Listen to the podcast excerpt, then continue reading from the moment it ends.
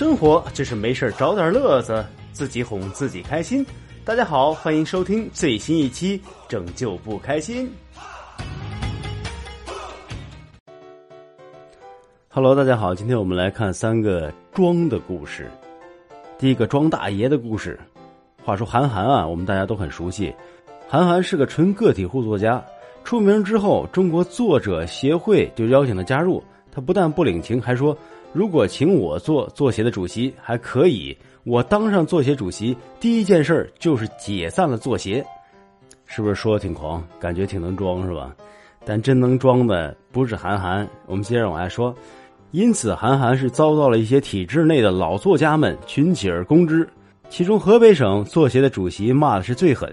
他在电视采访中就说：“这我要是他爹，我就掐死他。”那么对此，韩寒的回应是。我没有官方给我的任何收入，我每年的版税都是几百万，而且是税后。可你们这些体制内的人全靠纳税人养活着，从赡养的道理来讲，我才是你们的爹。这从此以后，作协就不敢再招惹韩寒。那第二个就是郑渊洁，我们小的时候都看过很多很多郑渊洁写的童话故事。那么，郑渊洁在一九八六年一次作家笔会上，被另一位作家问：“你有没有看过俄罗斯某某作家的书？”郑渊洁就摇头啊，说没看过。对方大惊，说：“你连他的书你都没看过，你怎么写作呀？”然后郑渊洁呢，当时没吭声。轮到郑渊洁发言的时候，他说：“我最近在看库斯卡耶的书，特别受启发。诸位都看过吗？”在座的大多数人都点头，啊，表示看过看过看过。然后郑渊洁说：“这个名字是我瞎编的。”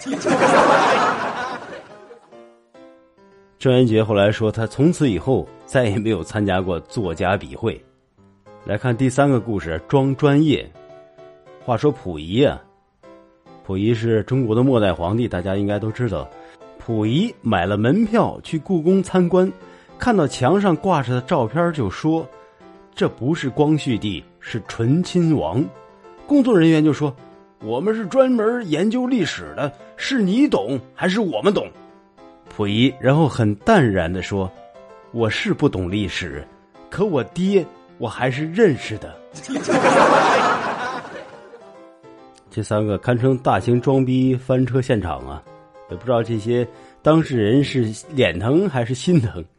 好的，各位亲爱的听友，今天的段子就到这里。如果你有听说的，或者你身边有这样装逼的故事，可以留言在评论区。好的，再次感谢大家的收听，再见。